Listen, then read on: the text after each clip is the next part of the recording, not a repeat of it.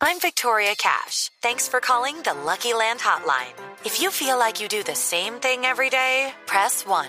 If you're ready to have some serious fun for the chance to redeem some serious prizes, press 2. We heard you loud and clear. So go to LuckyLandSlots.com right now and play over 100 social casino-style games for free. Get lucky today at LuckyLandSlots.com. Available to players in the U.S., excluding Washington and Michigan. No purchase necessary. VGW Group. Void prohibited by law. 18 plus. Terms and conditions apply. Son las 8 de la noche. Aquí comienza Mesa Blue con Vanessa de la Torre.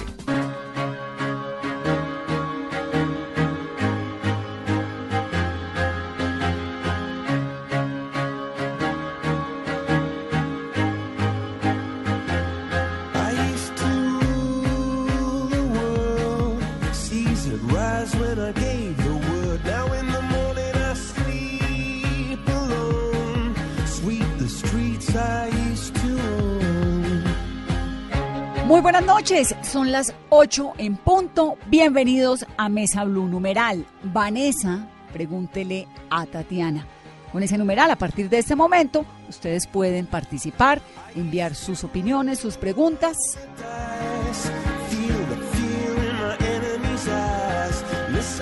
Le dicen Tati, Tata, Tatún, Meni y se llama Tatiana Calderón. Es colombiana y está convirtiéndose en la única latinoamericana que podría aterrizar en la Fórmula 1. Tatiana, buenas noches y bienvenida a Mesa Blue.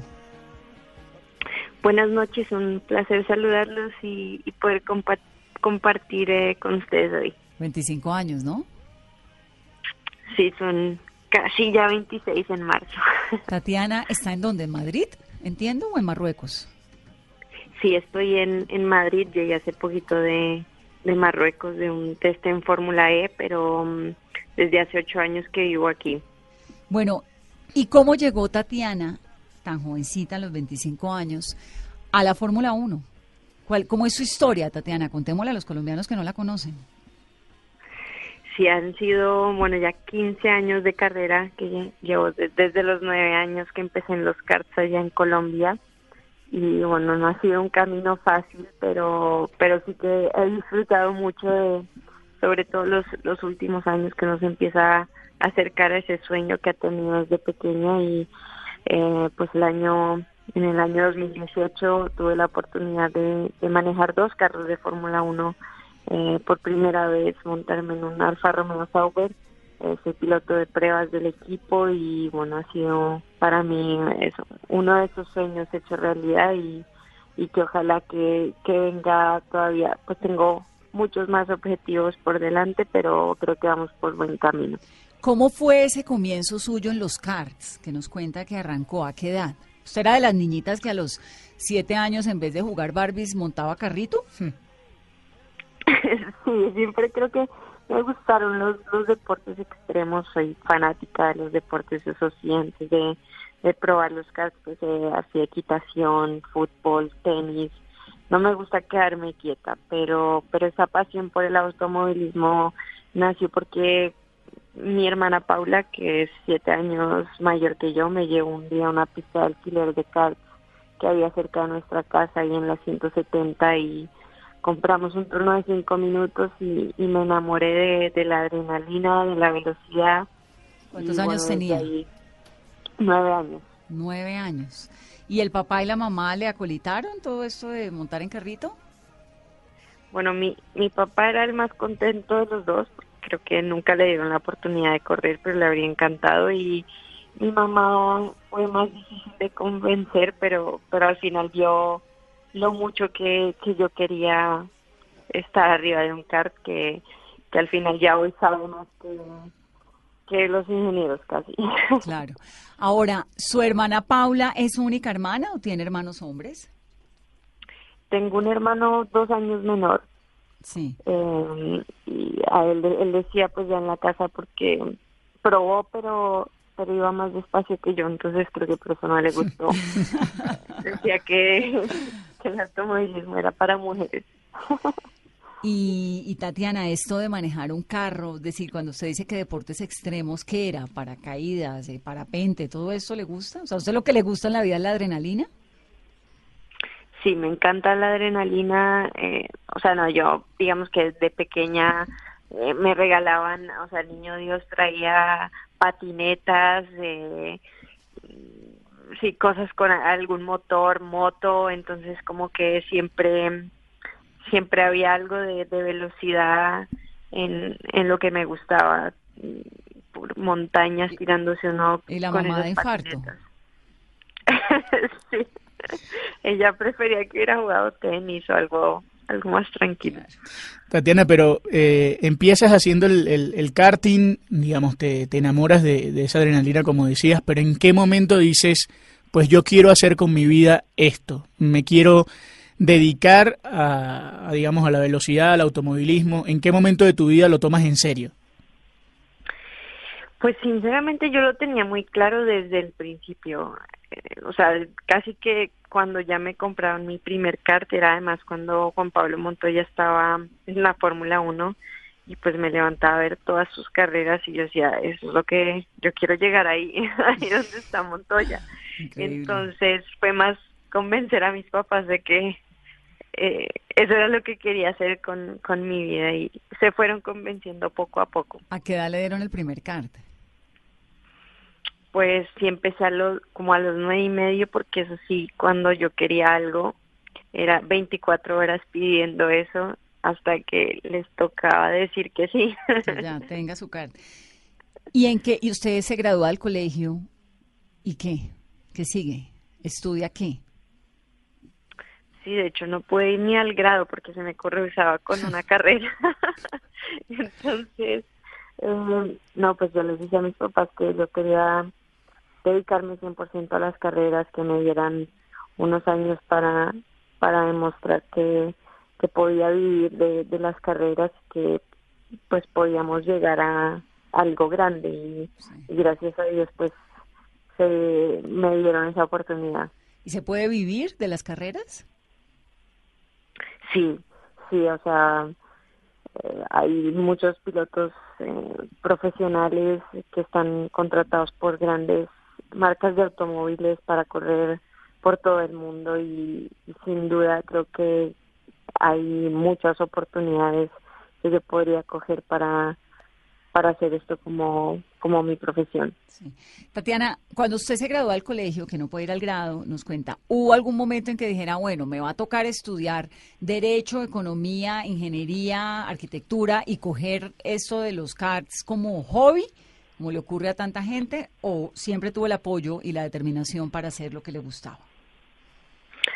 Sí, no, gracias a Dios siempre tuve ese apoyo y motivación y determinación para para no pasar mi vida detrás de una, en una oficina o eh, no me veía, o sea, sin las carreras.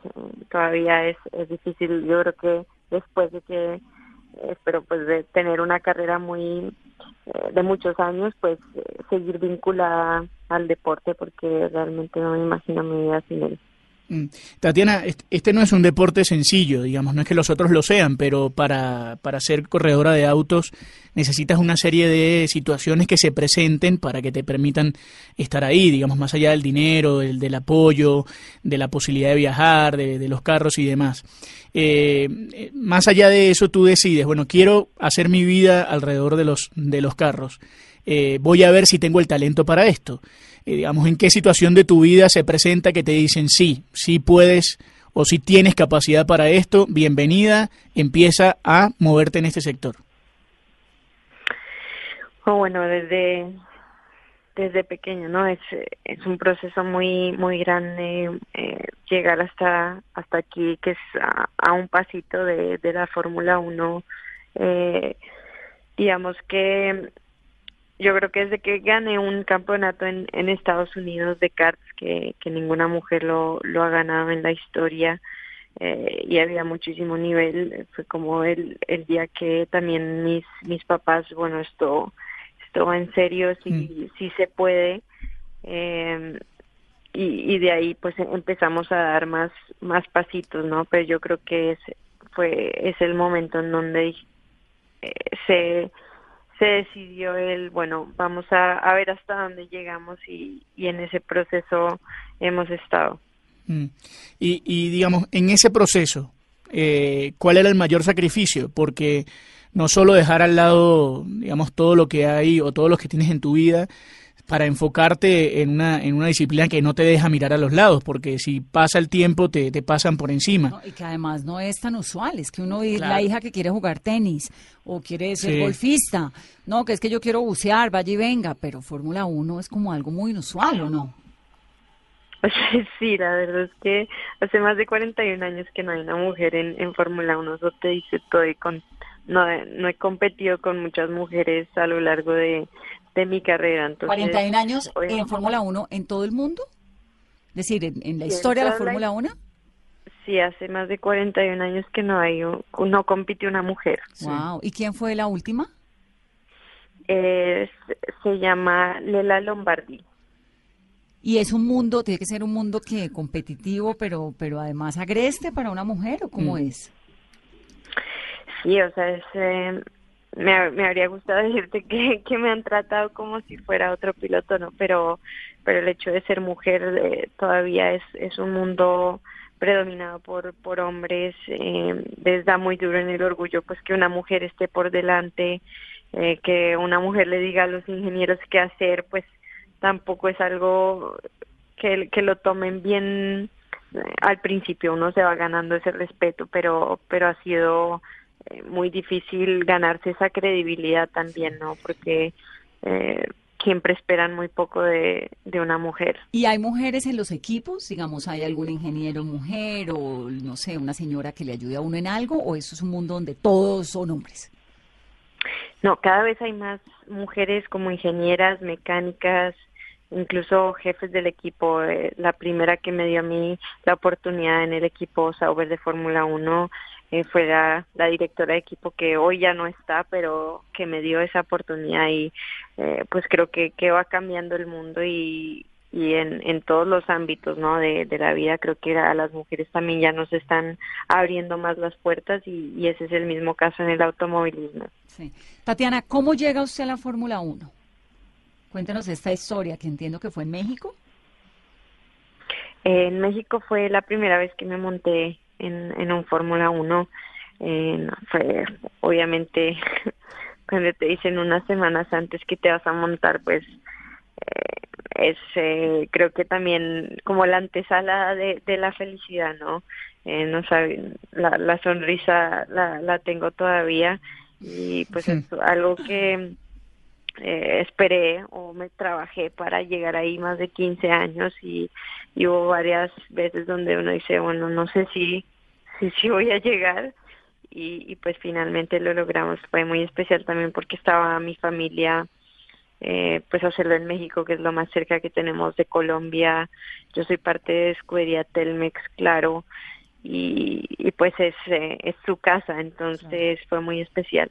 Esto fue en el Gran Premio de México, ¿no? En el Autódromo Hermano Exacto. Rodríguez. Ahí fue donde manejó por primera vez la Fórmula 1, el carro de Fórmula 1. Pero ¿cómo fue el proceso para llegar allá?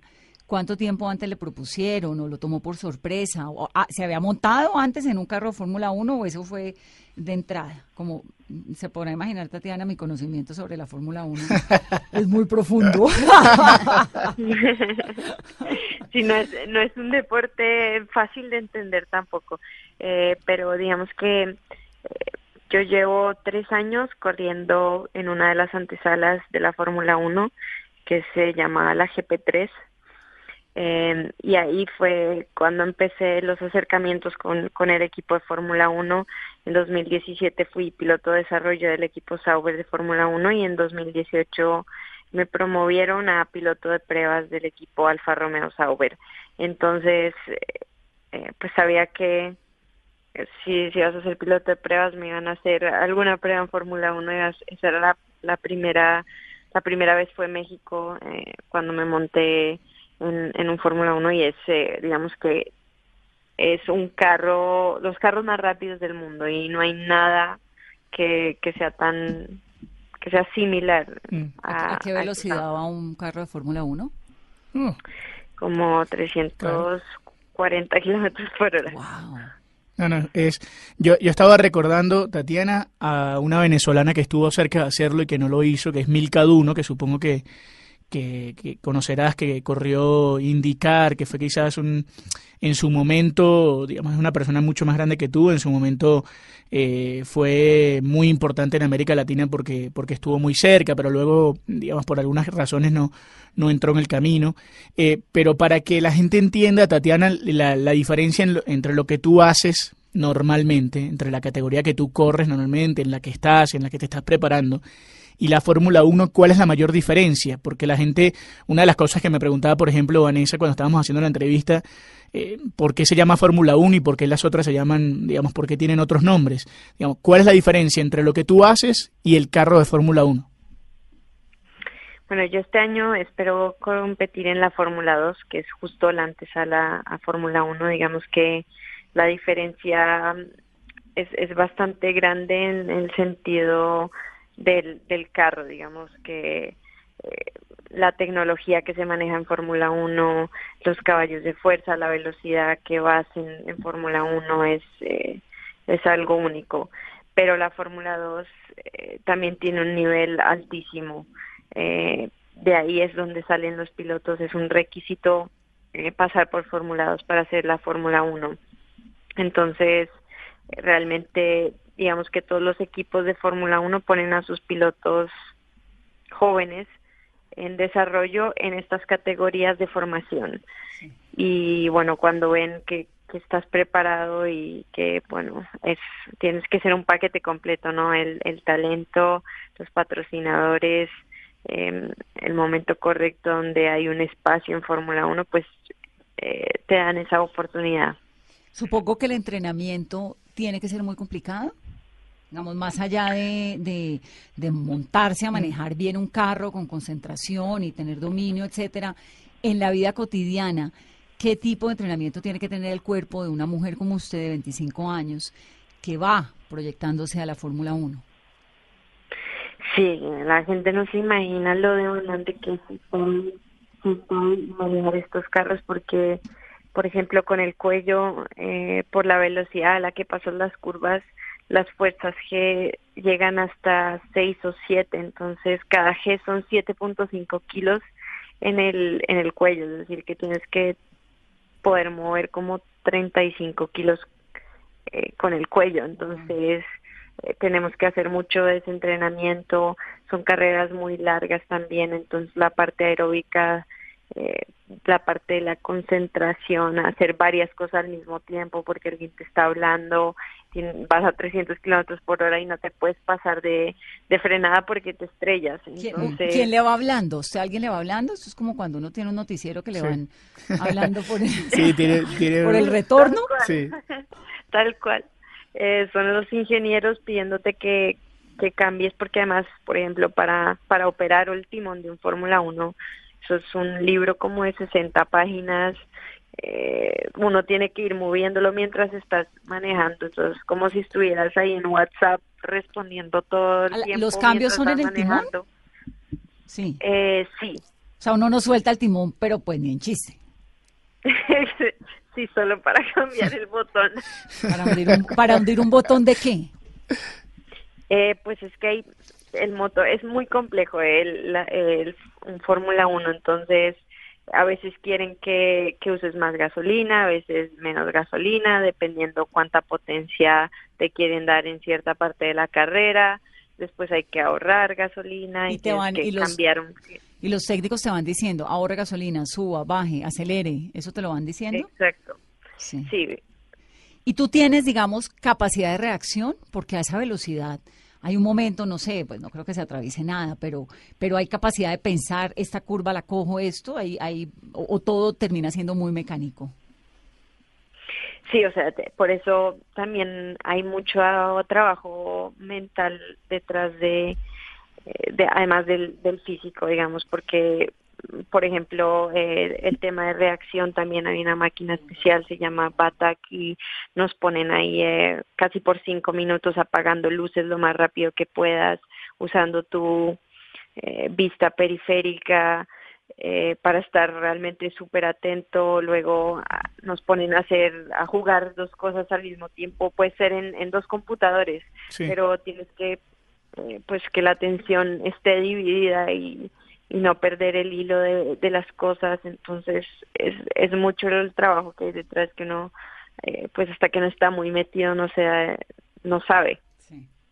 Tatiana, pero bueno, ¿cómo es ese día a día previo a salir a todas las carreras? ¿Cuántas horas de ejercicio físico? ¿Qué come? ¿Qué hace en un día a día? ¿Cómo duerme? Mm. ¿Cuántas horas duerme? Eso sí me gusta, o sea, si no duermo bien, ah, es como que uno no, no es persona.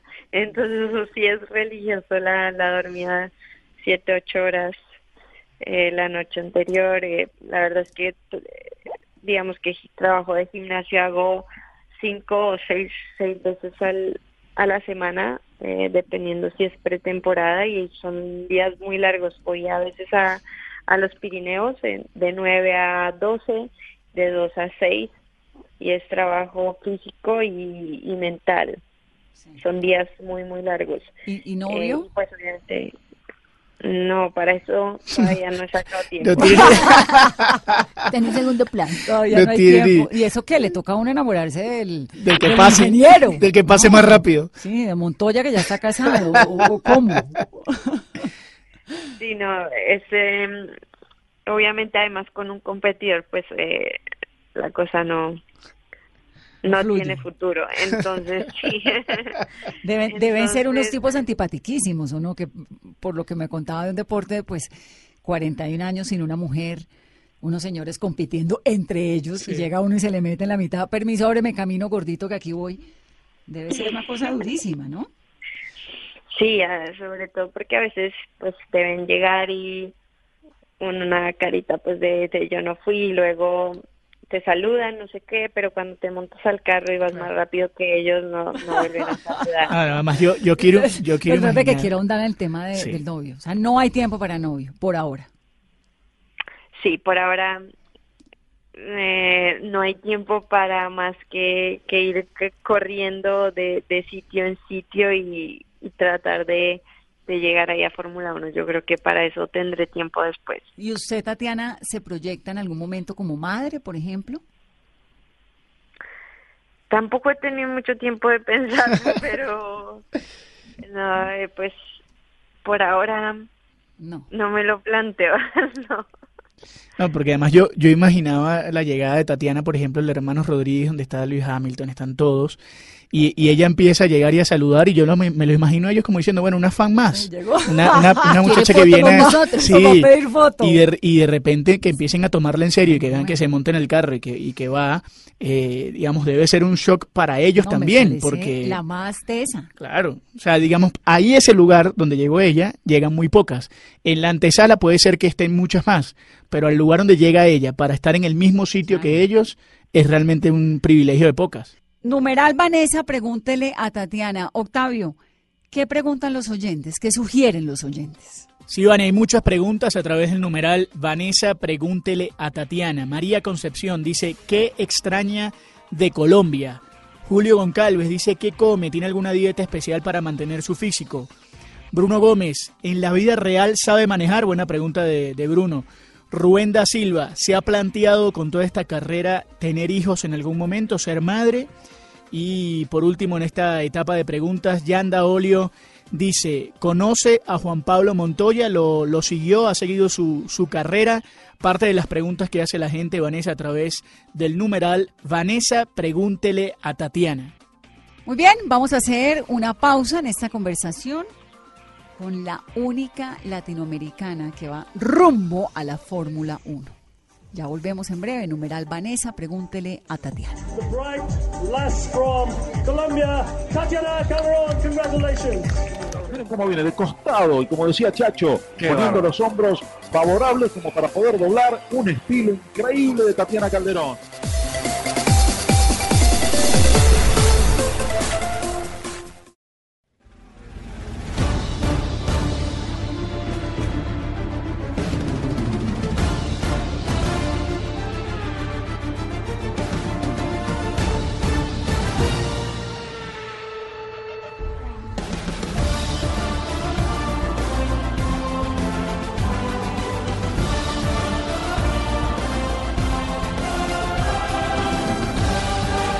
Continuamos en Mesa Blue con Tatiana Calderón, que es realmente una mujer muy talentosa, Tatiana. Tiene 25 años, se monta en un carro y maneja como, mejor dicho, cualquiera quisiera manejar.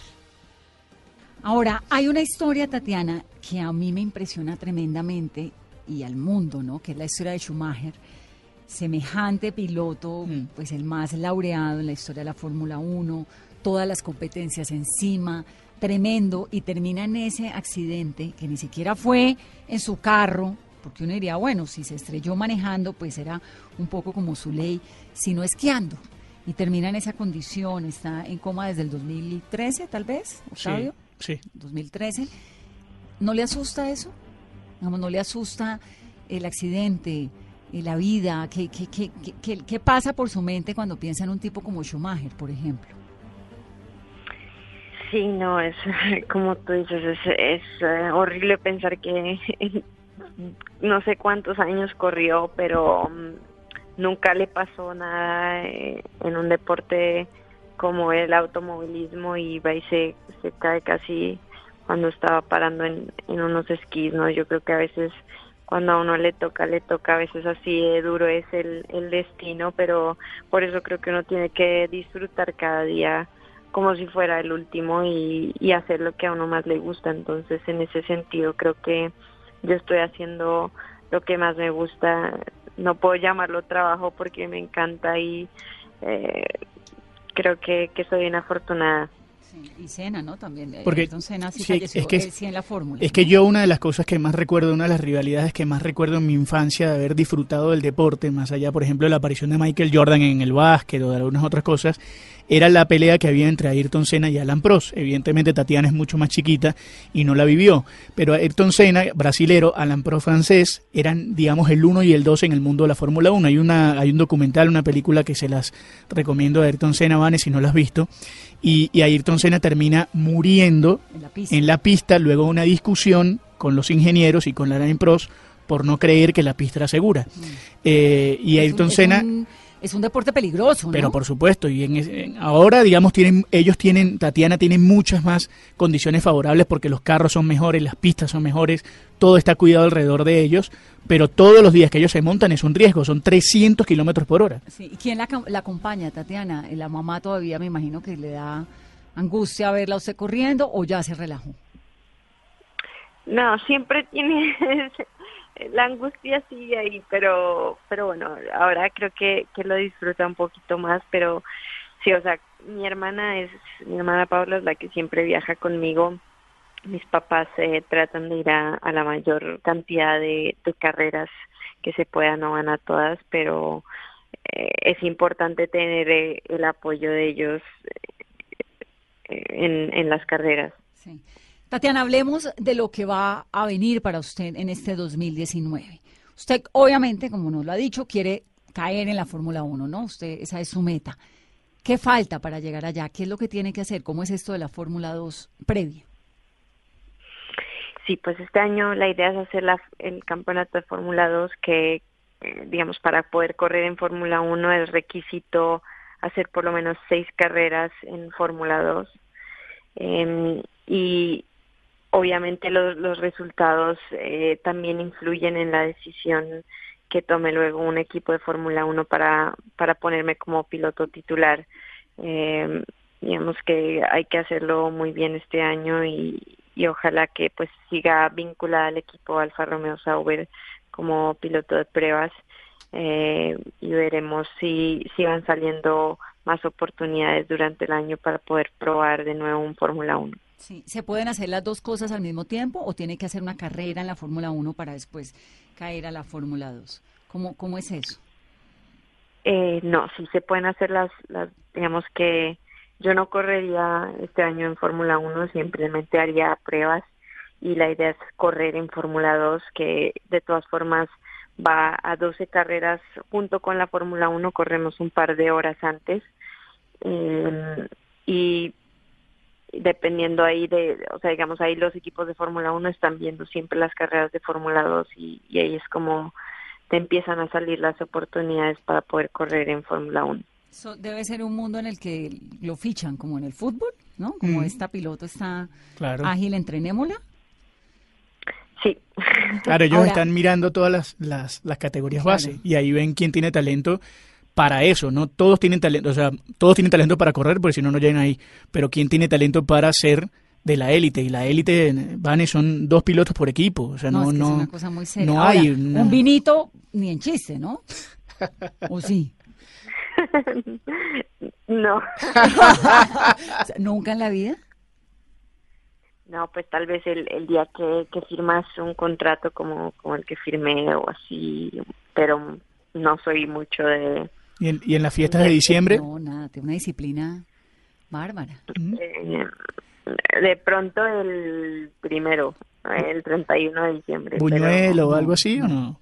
¿Qué come, Tatiana? ¿Cómo es su dieta? No, Octavio. ¿No? Ah, Sí, me, me gusta cuidarme porque pues además es, esa es nuestra gasolina, ¿no? Lo Sí. que le das al, al cuerpito y con el entrenamiento duro que toca hacer pues no queda otra que, que ser saludable, ¿no? Pero sí me, me gusta cuidar mucho pues lo que lo que como porque al final es como me siento. Tatiana, ¿por qué en Madrid? ¿Por qué vives en Madrid, por ejemplo, y no vives en, no sé, en el Reino Unido, en los Estados Unidos? Eh, ¿Por qué elegiste en Madrid eh, para, para establecerte? Bueno, pues la, la mayoría de carreras sí son, son aquí en Europa y bueno, España es como lo más parecido que hay en Europa de Colombia, eh, el idioma, el clima. Fue la primera ciudad a la que llegué porque la primera categoría que corría en Europa era la Fórmula 3 española y desde ahí ya me, me gustó mucho y dije, bueno, ya no, no me voy a mover a ningún otro sitio, me quedo aquí y está muy bien situada. Tatiana, ya han pasado 16 años desde la primera vez que usted se subió a un carro de carreras. ¿Algún susto en algún momento ha sentido miedo?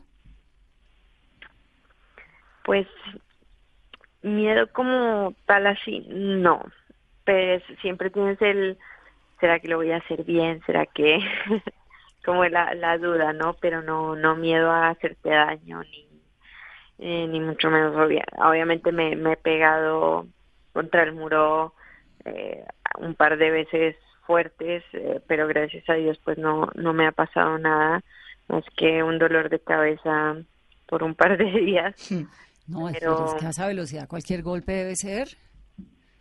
Sí, es, eh, sí te asustas en el, en el momento un poco, pero pero creo que siempre he pensado que, que el día que empie- empiece a tener miedo de que, de que me pase algo, pues será creo que el día de, de colgar los guantes. No, y y- qué miedo, con semejante valentía y con esa historia. Ahora, ¿usted allá donde vive tiene carro? ¿Maneja carro en la vida real? Sí. ¿Y cómo maneja? ¿Cómo maneja? ¿Cómo maneja, Tatiana? ¿Automático o mecánico? Sí, eh, eso, eso de que las, ma- las mujeres manejan muy No, mal con Tatiana, favor. si no- Debe sentirse manejando un carrito de No, juguete. debe- sí, le debe parecer aburridísimo manejar un carro, ¿no? Carro normal. Pues sí le hace uno falta, porque no tengo mucha paciencia, eso sí tengo que, que reconocerlo, pero obviamente no me gusta correr en las calles porque soy una persona muy responsable. Pero- Pero, prefiero entonces, si se puede, que, que maneje a veces mi hermana, Claro. sí hay que ir muy despacio. Y- Porque me imagino, que claro, me imagino, sí, un me imagino. Tatiana en el semáforo, en el semáforo rob, haciendo la de al lado. O la última vez que manejó en Bogotá. ¿Cuándo fue la última vez que manejó en Bogotá, Tatiana? Eh, bueno, estuve allá mm, hace una semana, que me vine hace una semana y sí manejé un par de veces, pero me tocó Bogotá un poco más desocupado cuando, pues por, por Navidad y esto. Pero si no, no. Eh, prefiero manejar, es que la paciencia en estos trancones, yo no sé cómo hacen ustedes. Pues no manejamos como usted, no manejamos como paciencia. Y le debe parecer aburridísimo el señor del lado, ¿no? Cuando se le pasa Sí. el carrito. Le pasa un fía uno por al lado y hace... ¿Nunca le han dicho vieja buñuela? Pues que me hayan abierto la, la ventana y gritado no me ha tocado. Y- para parquear, eso es un buen, una buena pregunta, ¿no? ¿Parquea bien o no? ap- me ha tocado aprender porque aquí sí la gente, la verdad es que parquea muy bien Sí. eh, y aquí los espacios son chiquiticos. Eh, pero tengo que aceptar que no es mi especialidad. Claro, los suyos para adelante. Me gusta ir para adelante. Pero ¿qué, qué, qué carro te gusta, por ejemplo? ¿Qué carro tienes? ¿O no, o no te importa Alfa eso? Romeo, que es la, lo de ella, ¿no? un, un Alfa Romeo. Claro. Mm. ¿Y la han llamado de otras marcas para proponerle que entre a sus equipos? Pues, por ejemplo, la, esta semana hice una prueba con un Fórmula E, que es un, es un carro eléctrico, eh, y con eso estaba con el equipo DS Mm. eh, de Citroën y Peugeot. Entonces, eh, sí empieza a haber mucha gente interesada en, en, que maneje para ellos, en corra para ellos. Entonces, creo que lo mejor de mi carrera está por llegar. Vane, no, no sé cómo lo ves tú ni, ni Caro. Eh, siempre he querido preguntarle a alguien que corre Fórmula 1, por ejemplo, eh, Tatiana, antes de correr la carrera en el Hermanos Rodríguez, ¿ya te sabías de memoria a dónde iban las curvas?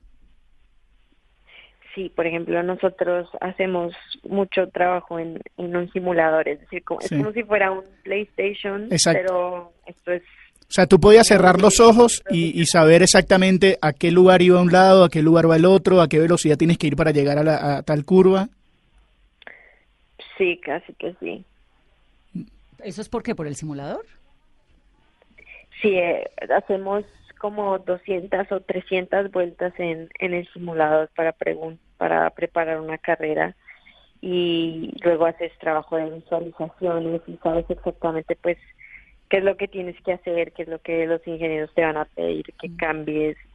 Eh, es todo un proceso largo de, de trabajo y preparación para, para que ese día pues salga todo perfecto. Yo no tengo duda, Tatiana, de que el 2019 va a ser el año suyo. ¿El que acaba de terminar fue el año más importante de su carrera? Sí, sí, fue el mejor y el más ocupado, pero el, definitivamente el mejor de mi carrera. Y ese episodio en México, eh, supongo que le, que, le marcó, ¿no? Un antecedente muy significativo. Sí, todavía veo los videos, imágenes casi cuando me voy a dormir porque es algo increíble manejar un carro de Fórmula 1. Ojalá que más personas tuvieran la oportunidad de, de sentir eso porque es algo indescriptible. Usted ha tenido un entrenamiento pues desde siempre. Nos contaba que la primera vez que se montó en un kart fue a los nueve años y de ahí en adelante siguió y hoy en día a los 25 está en la Fórmula 1. Si una señora como yo quisiera volverse piloto de Fórmula 1 a estas, a estas alturas, ¿podría? ¿O Primero algo- aprender a manejar, cosa que no hace. No, quiero saber si es un deporte, no sé, uno puede aprender a jugar tenis. No puede de pronto, no creo que golfista profesional me vaya a volver, pero fútbol ya no, pues, ¿no? Sí. Esto es como un talento del- desde la infancia. Eh, ¿Con la Fórmula 1 es igual? O sea, sí hay que haber empezado pues eh, de, de pequeño, digamos que llegar es, es muy difícil porque solo hay 20 asientos en el mundo. Eh, y pero yo creo que cuando uno quiere algo y se lo propone, eh, no hay no hay límites. O sea, al final, ¿qué, ¿qué tanto lo quieres para saber qué tanto vas a trabajar y, y ponerse a, a eso? Eh, en- entre, antes, Octavio, sí. entre todos estos de la historia, Fittipaldi, Ayrton Senna, Schumacher, el de ahorita, el británico, ¿cómo se llama? Hamilton. Sí, Lewis Hamilton. Lewis Hamilton, ¿a quién admira? Pues eh, yo siempre admiré a Juan Pablo Montoya, ¿no? porque, porque se hizo su, su carrera, pero pues yo ahorita creo que, que el mejor piloto es, es Lewis Hamilton. Y pues eh, creo que va a ser difícil bajar varios de los récords que ha hecho esta tem- pues la temporada pasada. ¿Lo viste, lo viste ahora cuando, cuando corriste en México? Sí, eh, pues digamos yo no corrí en México, sino fue un día después del Gran Premio, pero pero estaba él, él ahí también, entonces está uno muy pendiente. ¿Y pensó que era solo una firma de autógrafos o entendió quién eras? No, digamos que sabe, yo sé que sabe quién es porque yo yo trabajé con con su papá, con Anthony Hamilton, eh, en- a- hace algunos años, eh, pero pues ya cuando estás ahí en la Fórmula 1 no no te ves mucho tampoco con, con los rivales. Sí. Ahora, Juan Pablo Montoya lo ha podido conocer. Sí, ¿Y qué tal es? ha sido muy buena persona conmigo, siempre dándome consejos, súper abierto, eh, interesado en, en ayudar. Eh, entonces, la verdad, nos llevamos muy bien. ¿Y qué consejos le ha dado Juan Pablo Montoya, Tatiana? Él siempre es súper sencillo, o sea, entre más sencillo mejor, ¿no? Y creo que lo, lo que más me, me acuerdo es, si ellos pueden, usted también. Entonces, no hay por qué eh, hacer diferenciación entre una mujer, un hombre, uno puede si uno quiere. Tatiana, en el cronograma, ya para, para que nos despidamos, qué gusto tenerla. En el cronograma del año, ¿qué sigue para usted? ¿Cuándo es la próxima carrera que tenemos que estar ahí muy pendientes y haciéndole fuerza y prendiéndole una vela a la Virgen de Guadalupe? Y al milagroso de Buga le vamos a meter toda la pesada. Pues es para esa super energía que me van a mandar, eh, pues la primera carrera, si llego a hacer la Fórmula 2, sería en finales de marzo en Bahrein. En finales de marzo en Bahrein. Es que esto además son unos países todos exóticos, ¿no? Marruecos, Bahrein, Nueva Sí. Zelanda, Australia. ¿Extraña Colombia? Sí, sí, yo eh, creo que la gente, la familia, la comida, obviamente sé, eh, me hace falta, pero, pero sé que tengo, pues, que estando aquí tengo una mejor posibilidad de, de hacer lo que me gusta y, y, pues te vas acostumbrando, pero siempre echando de menos Colombia. Pues Tatiana, aquí la esperamos, le hacemos fuerza en Bahrein. Octavio nos va a mantener muy informados de su cronograma. Nos encanta, nos enorgullece que una mujer esté rompiéndola de ese tamaño y entrando allá en medio de todos esos señores de Fórmula 1 para que vean cómo es que es la cosa. Ahí con los cosas afuera, muchas Con los cosas afuera. por compartir mi historia, eh, por todo ese apoyo y esa buena energía. Ojalá que, que hablemos cuando esté ya en, en Fórmula 1 también. Y si no está en Fórmula 1, también la También. esperamos. Acá la esperamos en Bogotá, en esta cabina. Le mandamos un abrazo muy, muy especial y todas nuestras felicitaciones. Qué dicha y gracias, Tatiana, por sacar este tiempo de su entrenamiento para hablar con nosotros. No, mil gracias a ustedes por ese apoyo. Un abrazo muy, muy especial. Es Tatiana Calderón, elegida la piloto internacional del año por la Federación Colombiana de Automovilismo. Ya la oyeron ustedes, una tremenda deportista que va rumbo a la Fórmula 1. A ustedes, gracias por acompañarnos en otra conversación de Mesa Blue. Que tengan un muy feliz resto de noche. Soy Vanessa de la Torre.